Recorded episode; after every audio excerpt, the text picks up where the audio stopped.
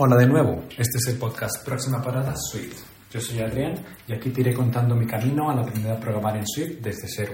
Mi objetivo es convertirme en desarrollador iOS y si tienes el mismo destino, compartamos esta aventura. Bueno, eh, he estudiado. Como esta es la tercera semana, son tres. Del 21 al 27 de noviembre, en total, bueno, de práctica casi 10 horas y del podcast 2 horas en la preparación. Luego, del 28 de noviembre al 4 de diciembre, que es la semana que yo creo que estudia muy poco, 5 horas y 24 minutos, y el podcast 1 hora y 49. Y luego, del 5 al 11 de diciembre, he practicado 11 horas y luego, pues eso, entre la preparación y los proyectos que tengo, 1 hora 50. Así que, bueno. Como yo había dicho, mi objetivo son 15 horas, 15 horas a la semana, así que, pues bueno, no, no, lo, he, no lo he alcanzado. Eh, ¿Por qué? A ver, principalmente creo que no lo he alcanzado porque, pues eso, entre que estuvo mi, mi suegra estos días y la semana pasada o la anterior, me parece que se, ya se regresó a México. Luego, eh, mi mujer ahora se fue 10 días también por motivos familiares, entonces, eh, pues bueno, ese cambio en los hábitos, ese cambio en la rutina, pues me ha dificultado un poco, eh, pues mantenerme, ¿no? En el, en el, en el estudio, ¿no? Ya poder dedicar unas horas, porque antes igual las tareas de casa que hacíamos entre dos, pues ahora me toca hacerlas a mí solo, que al menos nos repartíamos las tareas y era un poco más, un poco más fácil. Entonces, pues bueno, entre eso y que, pues eso, he querido también hacer algún cambio de, en la habitación, que tengo la manía que cada cierto tiempo de cambiar la, la disposición de los muebles, entonces he cambiado la habitación, donde estaba la cama y demás. Y luego aquí en el estudio, pues he vuelto porque aquí estaba mi suegra, aquí estaba había sido la habitación pues este mes de noviembre que estuvo con, con nosotros y he vuelto, he puesto una correcta iluminación, unas bandas que compré en el IKEA y bueno, entonces claro, eso al final quita también un poco de tiempo, pero bueno, ya estoy aquí de vuelta, ¿no? bueno, lo que mi trabajo me ha enseñado como vendedor en tienda de telefonía, eh, a mantener la calma. Yo creo que eso es algo que, a ver, me ha enseñado y aprendido, obviamente, ¿no? No es, que lo haya aprendido, o, no es que haya aprendido la fuerza, es una base de repetición, ¿no? O sea, eh, lo que, la premisa es que eh, ningún cliente, o no le voy a dar el poder o esa posibilidad a ningún cliente, a ninguna persona, de que llegue y cambie mi estado de ánimo.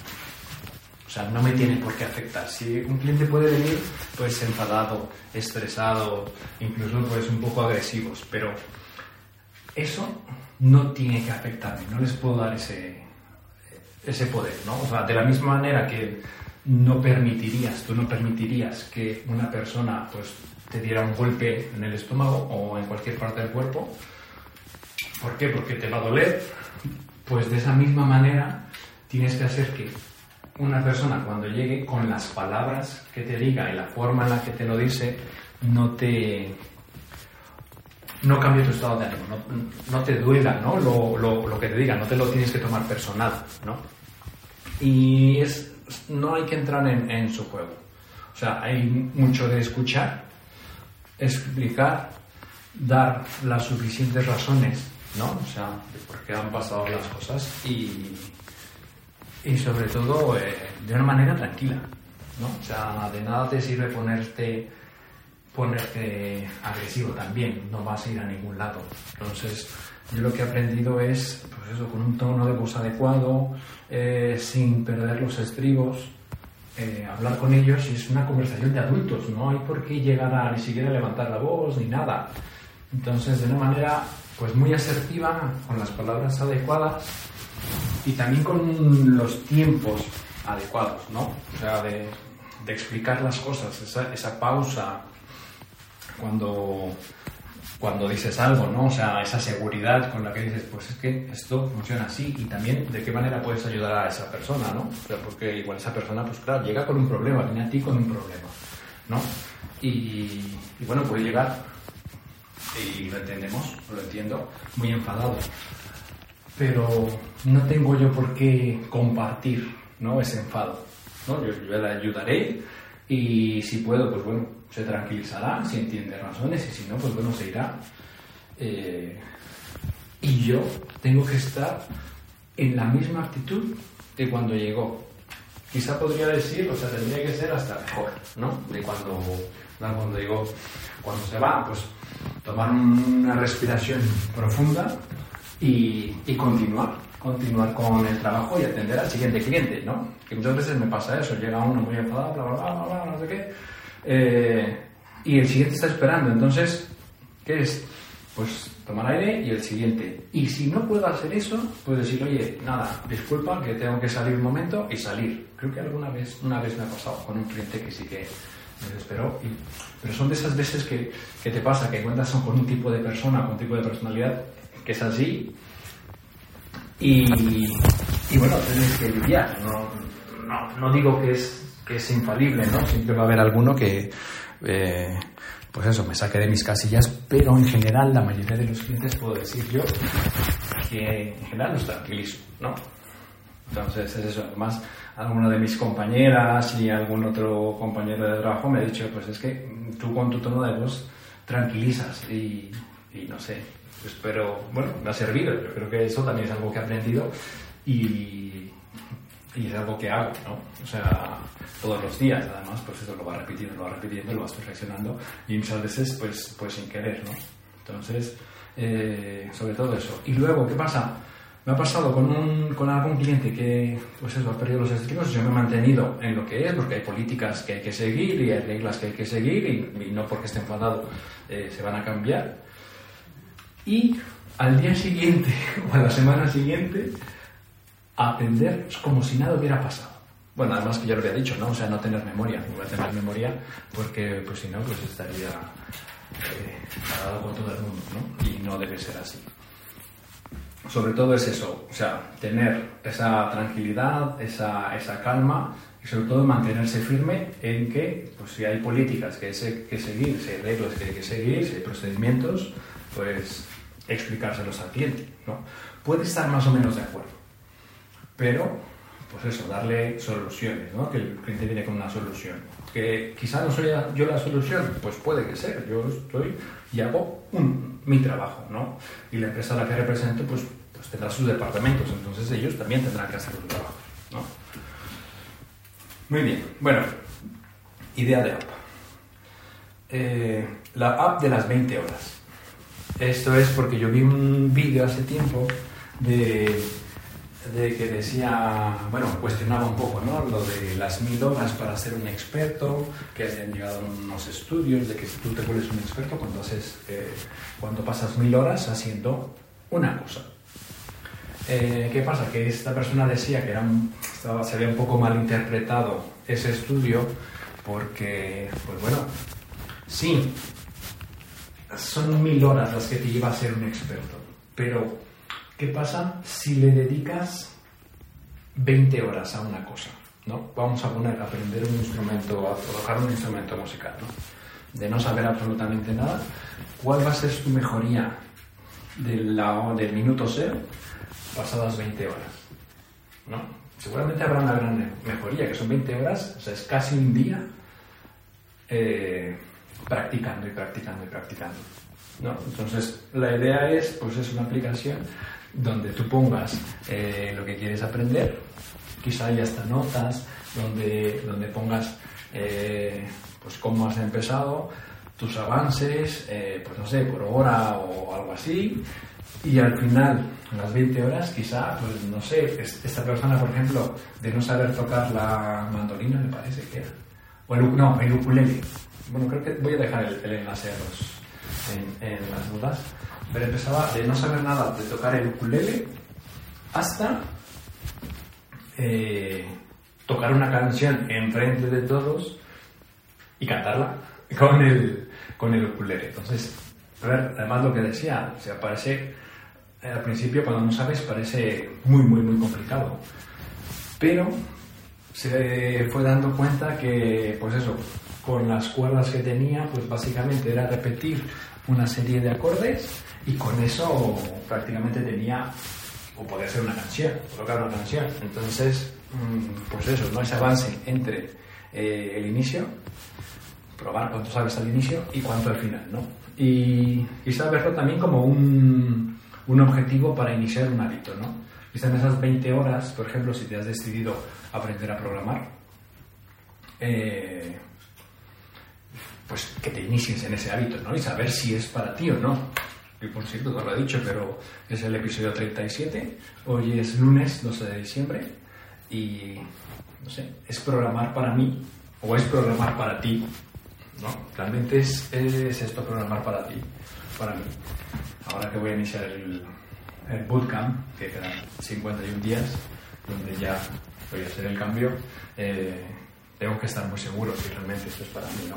Obviamente yo llevo muchas más de, muchas más de 20 horas y el, y el camino que he recorrido durante todo este tiempo, pues bueno, lo quiero dejar plasmado en este, en este podcast y, y que, no sé, sirva quizá un poco de motivación para alguien que quiera o bien hacer esto o bien alguna otra cosa, porque al final es tiempo. Lo que necesitas para, para aprender, para hacer algo, es tiempo. Bueno, pues entonces esa es la, esa es la app. Eh, muy bien, ¿en qué estoy? Eh, bueno, eh, eso, hablando con, por ejemplo, con mi mujer y con alguna otra persona, pues es lo que estoy cambiando porque ya fue la semana del 2 de diciembre, bueno, la semana no, el día 2 de diciembre, cuando, cuando avisé a la empresa que necesitaba una, una excedencia entonces lo llevaba preparando desde hace días. Y, bueno, eh, ha sido muy curioso, ¿no? Primero el día, quería hacerlo un día viernes, un día que iniciara el mes para que no sea un, final de mes donde pues todos estamos un poco estresados por llegar a los, objetivos de ventas y demás. Entonces quería que fuera, pues eso, un día que comenzara el mes y un día viernes, eso sí. Entonces, pues no, ese sería el día 2 y, genial, ¿no? Entonces, eh, le escribí, le escribí un, un, WhatsApp a la jefa jefasa para ver si iba a estar en la, en la oficina y, me preguntó que sí, que pues eso tenía algunas reuniones, pero bueno, que a partir de las 12 del día pues que estaba ya, o sea, que estaba ya disponible. Eh, claro, luego me preguntó eh, por qué, ¿no? ¿Por qué? Yo creo que quiero llevar algo. El pretexto era llevar una tarta, una tarta que era preparado, pues eso, llevarla por, a la oficina, ¿no? Y obviamente no se lo creyó que era solamente la tarta, intentó escribirme por WhatsApp eh, un poco más, ¿no? A ver si, si, le decía un poco más. Incluso me dijo, bueno, cuando termines el turno me llamas y ya si me quieres decir, y luego le pregunto a mi manager también y bueno, tampoco sabía nada porque él sí que no le había dicho nada. Me esperé hasta el día, hasta el día viernes. De hecho, le comenté a una de mis compañeras, como lo iba a ver por la tarde, que, que sondeara ¿no? si iba a estar por la oficina también. Eh, para saber si iba a estar ahí, ¿no? Entonces me dijo que sí, que iba a tener una reunión también y que iba a estar por ahí, ¿no? Entonces, eh, eh, yo le llamé a las 9 de la mañana, justo cuando sabía que iba a terminar la, una de sus reuniones, y le dije pues eso, que quería hablar con él y, y demás. De hecho, eh, bueno, tengo los audios grabados de cuando, justo antes de... cuando le dije a, la jefa pasa que, que quería hablar con ella, que lo tengo que poner. Bueno, le he escrito eh, hace un rato a la jefa jefasa de, para contarle que me voy. Bueno, no le he dicho nada, realmente le he dicho si le preguntaba si iba a estar en la oficina mañana porque quería, quería llevar algo. Fue todo lo que le, le comenté y me dijo que sí, que estaría tal. Así que eh, nada, ya está la cita para mañana y, le llevaré la carta a ver a ver cómo va. Ahora estoy un poco un poco nervioso, pero eh, pero bueno, es el paso, es el paso y es lo que se necesita. Eh, coraje. Mañana a, comentar esto con, con la empresa. Bien.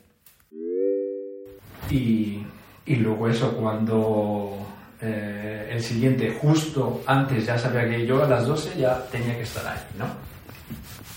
12 y media, al final quedé 12 y media. Entonces, eh, mi idea era, primero, pues ese viernes por la mañana, obviamente no puedo estudiar, fui, saqué una cita con el fisio, que tenía un dolor en, la, en el muslo, pero bueno, nada grave. Fui con el fisio, luego volví a casa, terminé de preparar el, el bizcocho y, y eso, lo que mi intención con el bizcocho realmente de hacerlo era no, no pensar, ¿no? no darle vueltas no darle vueltas al asunto ni estar ansioso, sino llegar un poco, realmente un poco relajado ¿no? a, la reunión. No anticiparme a lo que, a que podría pasar, a lo que me iban a decir, porque estaba nervioso realmente, ¿no? Igual en el audio se me, se me nota, ¿no? Entonces, eh, pues eso, no es fácil, ¿no? Al final terminar con una relación, aunque sea profesional, pues después de ocho años, pues decir, eh, oye, que ya no, ya no voy a estar aquí, ¿no? Sobre todo, a ver, cuando realmente no he tenido ningún problema, fuera del estrés propio del, del trabajo, ¿no? Que siempre como vendedor, pues tienes tu estrés, como otros trabajos que también tendrás tu estrés, pues bueno, estrés es el de vender y llegar a unos objetivos, ¿no? Eh, pues fuera de eso, pues no ha habido ningún problema con, con ninguno de mis compañeros ni nada, al contrario, ¿no? Entonces, eso. Grabé el. Grabé el, audio y lo voy a poner ahora. Bueno, de hecho la llamada. Le he llamado a mi, a mi manager para que nos reunamos a las doce y media en las oficinas y, y bueno, él sí, a ver, él dice que se lo imaginaba. Cuando le he dicho que, que si a las doce y media tenía un hueco, me ha dicho que sí, me ha dicho por qué, le he dicho que quería hablar con él y con, con la dueña y, y me vas a dar un susto, fue lo que me dijo. Y yo, pues no lo sé. Y la siguiente pregunta fue, ¿pero me vas a dar días? Y le digo, sí. Eh, a ver, dice que se lo imaginaba, pero no lo sé. No sé, espero, espero no haber sido tan obvio, pero en fin, ya veremos cuando salga a ver qué tal. Y luego, eh, pues la verdad es que ha ido muy bien, la reunión ha ido, ha ido muy bien. Eh, me he sentido, la verdad, muy, muy, muy querido. me he sentido que soy muy querido en esta empresa. Y al final, pues eso, entre ganas de, de que ya llegue febrero para iniciar el curso y, y, dejar esto, ¿no? O sea, dedicarme 100% al, al curso, ¿no? O sea, eso. Entonces, ya cuando salí, pues eso, eh, tengo el siguiente audio. Bueno, ya he dado la noticia en la empresa. Realmente ha sido un recibimiento más afectivo, sobre todo por la tarta que he llevado y los compañeros que estaban ahí en la oficina y, casi, bueno, de hecho venía andando con la tarta, andando y, casi se me salta, sí, una lágrima de, de, la emoción, muchas emociones. He tenido que respirar, respirar profundamente y, y seguir. Y bueno, ya una de mis compañeras, como se lo había adelantado hace tiempo, pues se lo, se lo imaginaba y luego al resto pues no sabían, querían saber el motivo por el cual yo llevaba, llevaba una tarta y no quería decir nada antes de hablar con, con la dueña, así que pues bueno, al final ha salido bien, ha sido emotivo, pero se han alegrado, o sea, no hay ningún conflicto, sobre todo porque son dos meses los que, los que tengo bueno, los que he dado, ¿no? realmente el preaviso de la excedencia, que son ocho meses de excedencia.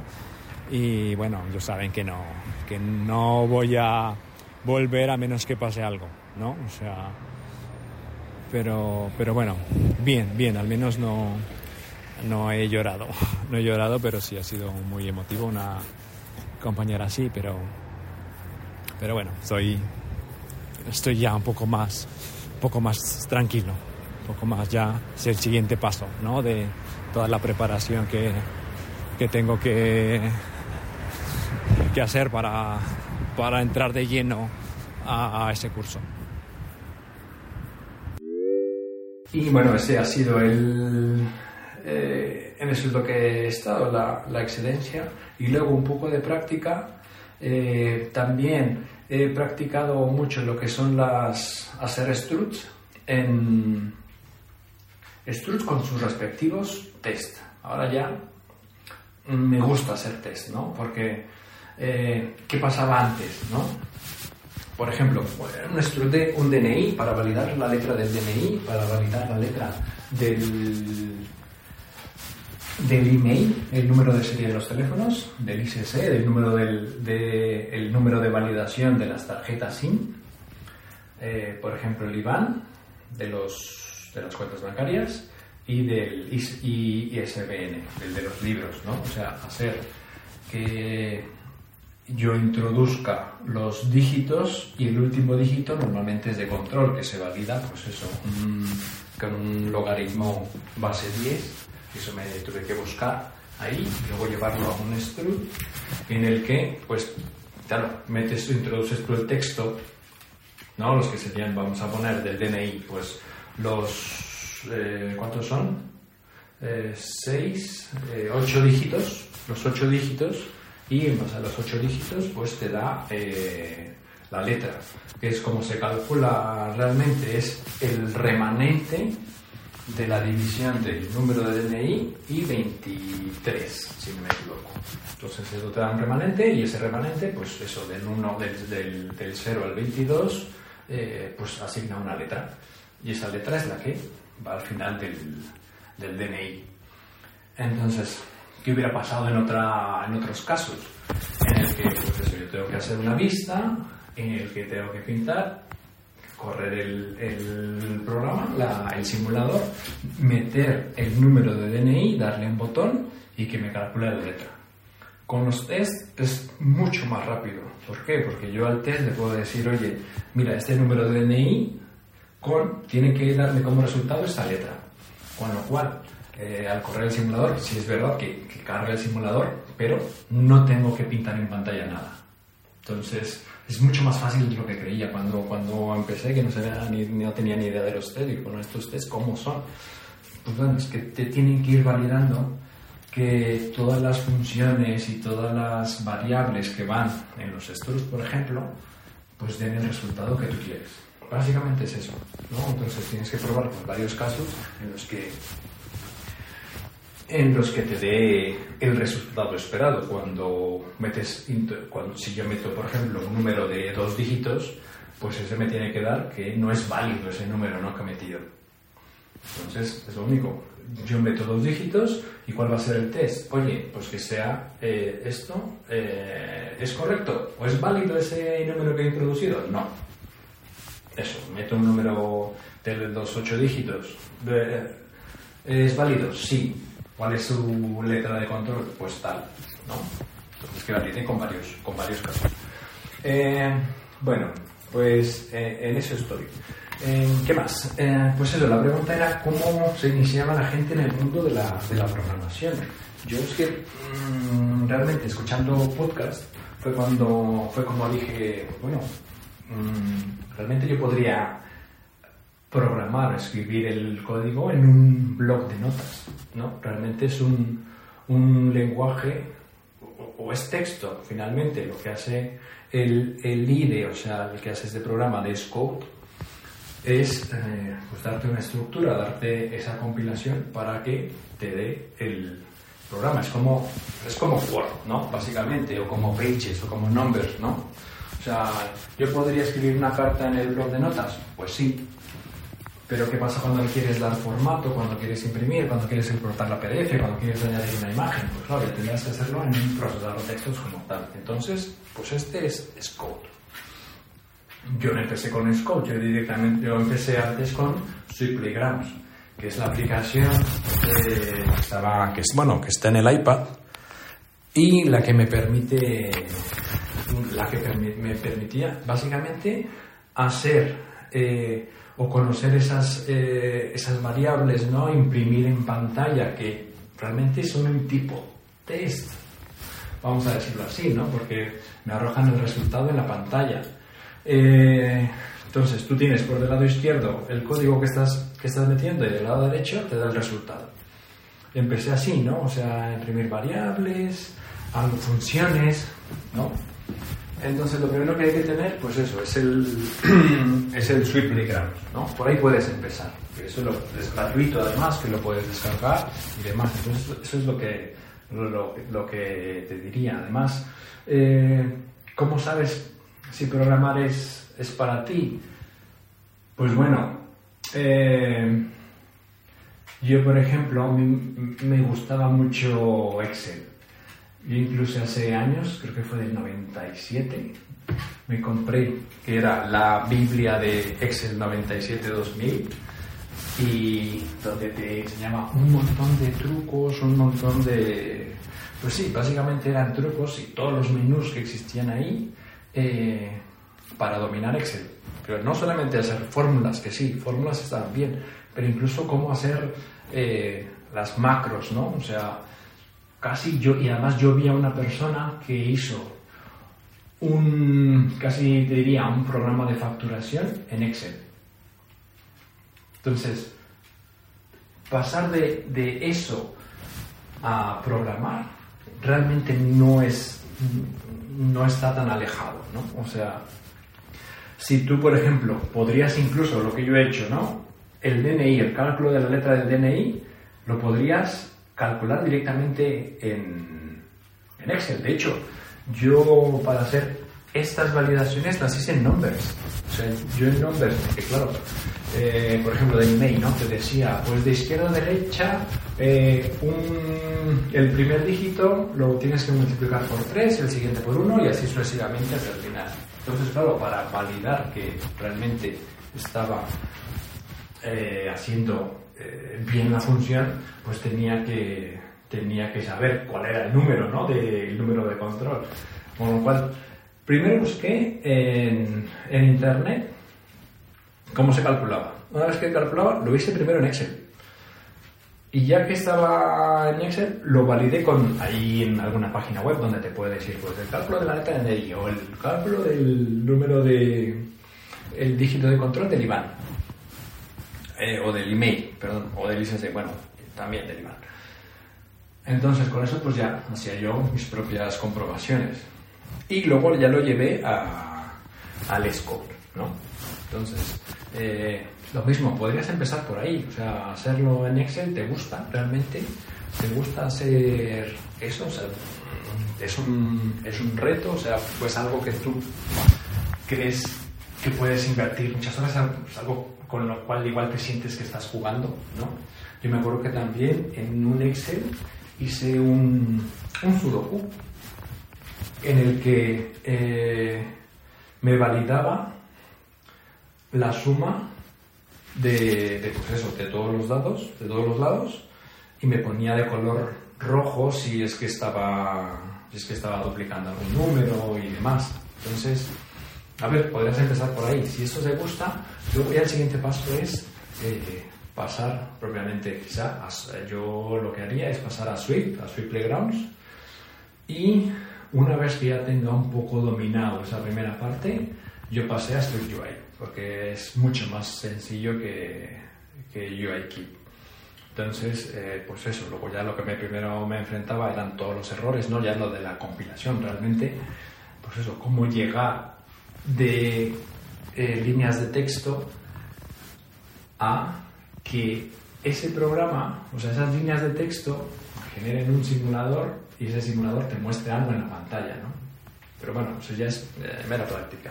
Entonces, pues, tú debes empezar así. De hecho, igual en la guía que quiero hacer, pues poner algunos ejercicios tanto en, en Excel que puedes hacer o en sus playgrounds. Da igual, ¿no? Sí, vamos a pasar directamente a la Eh, bueno, descargos de responsabilidad. Las analogías aquí descritas no se ajustan enteramente a una definición propiamente dicha, así que tómese con precaución. Eh, bueno, ¿cuál podría ser la analogía? A mí lo que me costó mucho también en un principio fue comprender lo que es la, arquitectura. Algunos hablan de arquitectura, otros hablan de patrones de diseño. Y, y vamos, yo al final como lo entendí, la arquitectura es eh, porque sí, es, muy bonito, ¿no? En los vídeos que yo podía ver y demás, ya directamente en Scope, haciéndoles en Scope, por ejemplo, eh, ponían, pues eso, cómo hacer una, una, vista y todo te lo presentaban en una sola pantalla. O sea, todo estaba en una sola pantalla y sí, podías pintar un botón y ese botón tenía sus funciones y las funciones las hacías en la misma pantalla y te salían. ¿Qué pasa? Que no se trabaja así. Entonces, eh, eso está bien pues para aprender, pero realmente no es el trabajo, ¿no? Yo lo comparo mucho pues eso como cuando quieres construir una casa, ¿no? Te puede enseñar a pintar paredes, ¿no? A poner ladrillos, a pasar el cable de el cableado eléctrico, ¿no? A poner un grifo. Pero claro, ¿qué pasa cuando estás trabajando con mucha más gente, ¿no? Cuando trabajas pues con cinco compañeros y demás. Eh, y además ahora me estoy dando cuenta porque en esta aplicación que tengo, que donde estoy poniendo mucho de, pues claro, se va haciendo cada vez más complicado. Si tienes, eh, si tienes solo una, una, vista y una tabla, pues bien, pero ¿qué pasa cuando tienes varias, varias pantallas con varias tablas? Tienes que tener, tienes que tener un orden, ¿no? Un orden. Pues esto es, eh, lo mismo, ¿por qué tienes que tener un orden? ¿Por qué tienes que separar todo? Pues, eh, pues tú imagínate con una casa, cuando la construyes, si quieres poner un apagador, imagínate tener que picar toda la pared porque no habías pensado en pasar por ahí un, tubo. Entonces tendrás que romper toda la pared para pasar el tubo, luego resanar esa parte, pintar y ya tienes, eh, y ya tienes la, eh, ¿cómo? El apagador. Entonces, claro, la arquitectura lo que te da es, bueno, ¿cómo lo vamos a hacer de una manera mucho más sencilla, que esté modularizado, ¿no? Que cada, cada cosa se encargue de, eh, pues, de lo suyo, por ejemplo, pues los modelos, por ejemplo, los estructos en los que estoy, trabajado, estoy trabajando. Pues realmente es el, ese es el modelo, ¿no? Realmente no, no he hecho nada, ese es el molde, ¿no? el molde donde bueno, yo puedo coger y, replicar y poder obtener todos los DNI. Luego habrá otra parte en la que pinte la vista, en la que se encargue de, pues eso, yo me encargo de mostrar el botón, yo me encargo de que eh, aquí se introduzca el campo. Y luego está, por ejemplo, el caso de la arquitectura de eh, Vivien, claro, otro, otro apartado que va a ser la conexión ¿no? entre lo que es eh, ese modelo y esa vista. Con base en el modelo, le tiene que dar los datos, solamente los datos que, necesita la vista para presentar.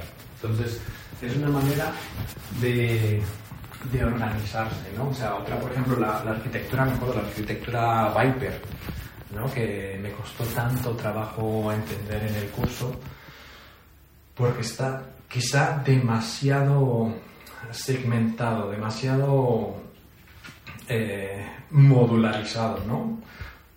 Eh, entonces, ¿qué pasa? Que casi tienes que hacer cinco archivos de cada, de cada pantalla. A ver, quizá alguna aplicación grande pueda ser, quizá cuando trabajas eh, con muchas personas, pues, pues pueda ser que cada una se encargue de, pues yo me encargo de pantallas, no sé cómo se trabaja, yo me encargo de pantallas, yo me encargo de modelos o yo me encargo de todo esto y eh, ¿qué pasa? Que tiene que ser también, también legible, ¿no? Por ejemplo, claro, eh, un libro lo tienes que ir organizando por, por capítulos. No sé cómo, no tengo idea de cómo se escribe toda una novela, pero bueno, tendrás que, que irlo escribiendo primero por, por capítulos. Tendrá, pues eso, el inicio, el, el nudo de la historia y luego el desenlace, ¿no? Y a partir de ahí, eh, pues bueno, ir separando, separando todo. Eh, pero vamos, básicamente eh, la arquitectura es, es, la manera en cómo se conecta cada uno de los, de los archivos, ¿no? Y, y eso, hay que practicar mucho. Yo de arquitectura obviamente me falta, me falta mucho, con la que me he quedado con, ese, con esta, con la eh, MVVM. Eh, y bueno, ya aprenderé, ya aprenderé alguna otra, pero bueno, quizás primero perfeccionarlo. Pero, pero es básicamente eso, ¿no? Cómo hacer tres archivos, porque básicamente son tres archivos, y conectarlos entre, entre ellos. ¿no? ¿Para qué? Para que eh, esté muy bien definido cada uno las tareas que tienen que, las tareas que, tienen que hacer, ¿no? Y si yo quiero, y va un poco de la mano de lo que hablaba de los protocolos, ¿no? ¿Para qué? Para que yo si quiero cambiar en algún momento eh, ese modelo, pues ese modelo eh, pues se tendrá que, o, por ejemplo el, el Bimodel pues tendrá tendrán que, tener esas características básicas, esos requisitos mínimos, ¿no?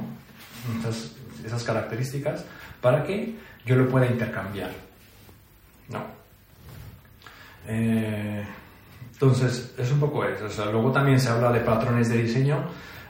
No sé, yo por lo poco que he leído, entre patrones de diseño y hay quien lo usa igual que arquitectura, pero bueno, yo patrones de diseño lo veo más como lo, lo puedo entender más como cómo se escribe las funciones, ¿no? Cómo, cómo se escriben dentro de, dentro de ese archivo, dentro de ese, de ese tipo de arquitectura, cómo, cómo se van a escribir, cómo, cómo van a funcionar, ¿no? Esos, esos métodos. Eh, eso es, es, es como un, ¿cómo decirlo? como un estilo, ¿no? Que todos tengan un estilo. Quizá incluso hay algunos que he leído que hay, un, que hay también un choque entre poner un espacio y poner un, un tabulador, ¿no?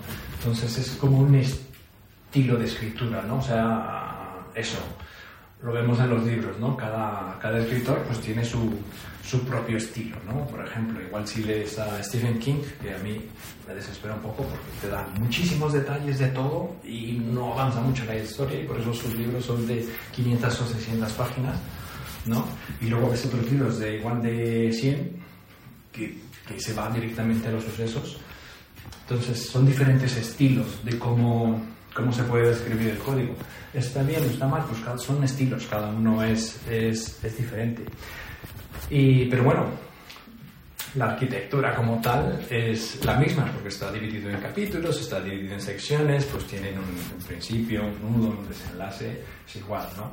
Eh, entonces es un poco, es un poco así como yo, yo veo la, la arquitectura. Espero que te haya ayudado un poco a, a entender esto. Y bueno, finalmente, frase del día. ¿Qué dice? Este es de T. Ecker. Dice, no es suficiente estar en el lugar correcto en el momento correcto. Tienes que ser la persona adecuada en el lugar correcto en el momento idóneo. Entonces, ojo, ¿no? O sea, hay que, hay que estar preparado. ¿no? Eso me he dado cuenta cuando he metido un montón de ofertas en que me rechazaban, sí, que, sí, que estaba la oferta ahí, que la empresa necesitaba, necesitaba eso pero yo no estaba preparado. Entonces, ahora con la idea con este bootcamp es especializarme, eh, no solo saber, ¿no? O sea, mi idea no es solamente saber programar. Mi idea es ser bueno en mi trabajo, disfrutar mi trabajo y, y dominarlo. A ver, sé que es muy difícil conocerlo todo, pero ser bueno en mi trabajo. No, y además pues nunca he pensado en lo que podría ganar. Primero, tengo que ganar económicamente, me refiero. O sea, primero lo que quiero es disfrutar, ¿no? O sea, eh, que me guste y algo, y, cuando, cuando me gusta, cuando te gusta algo, cuando me gusta a mí algo, intento, claro, ser mejor. Entonces, especializarme en esto, no distraerme, no, no, no, buscar mil lenguajes de programación. Y ahora me meto con JavaScript, y ahora me meto en, en, páginas web, y ahora me meto en esto y esto. No, no, no. O sea, Mi, mi idea la tengo clara y es especializar. Yo creo que en, eso es lo que me va a mí dar más satisfacción, ¿no? El dominar algo más que saber muy poco de mucho, pues saber mucho, pues igual y de muy poco, ¿no? De algo, de algo muy específico, como es el caso de desarrollar aplicaciones para ellos.